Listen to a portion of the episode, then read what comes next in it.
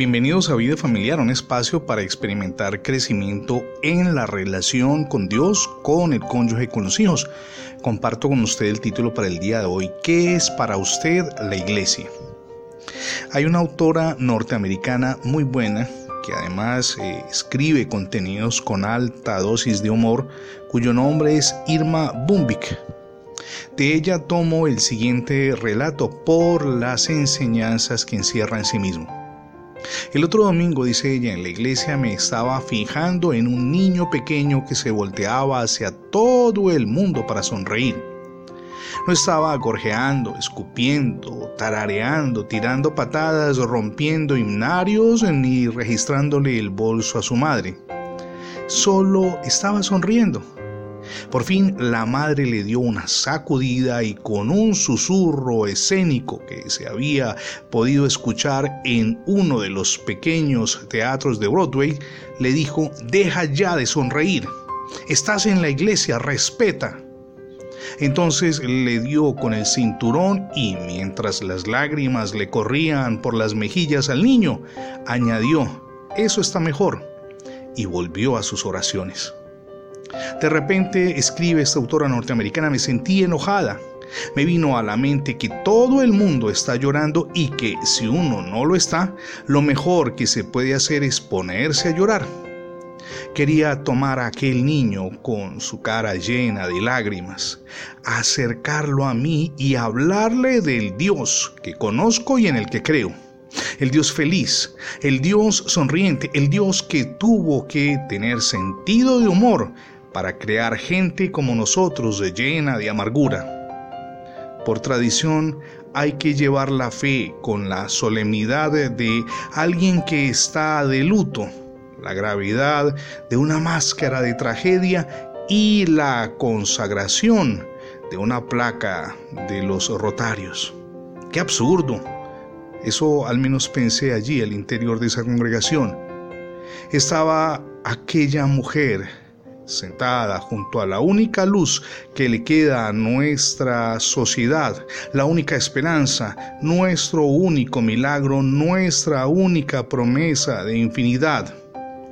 Si aquel niño no podía sonreír en la iglesia, ¿a dónde podría ir?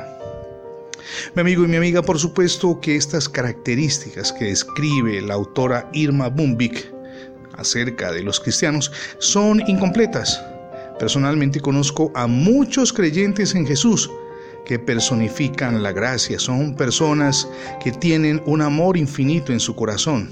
Sin embargo, también conozco personas que todo lo satanizan. El reírse, el contar un chiste amable, quizá el ponerle gracia a la vida, qué sé yo.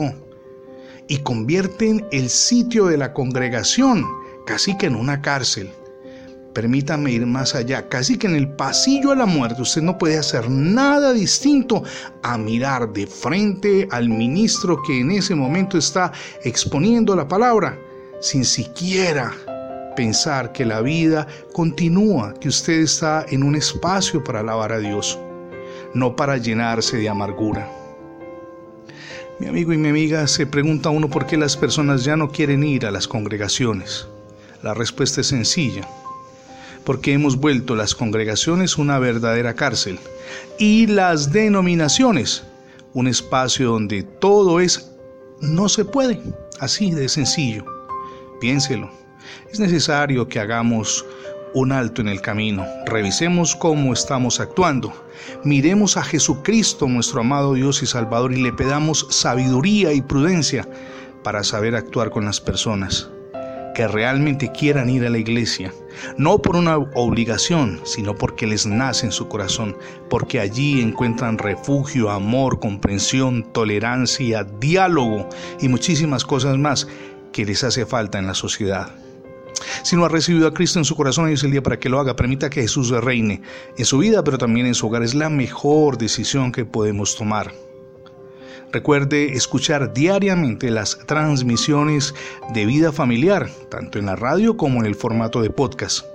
Ingresando la etiqueta numeral Radio Bendiciones en Internet tendrá acceso a múltiples plataformas donde tenemos alojados nuestros contenidos digitales. También le animo para que se suscriba a nuestra página en Internet. Es facebook.com diagonal programa Vida Familiar. Somos Ministerios Vida Familiar y mi nombre es Fernando Alexis Jiménez. Dios les bendiga hoy, rica y abundantemente.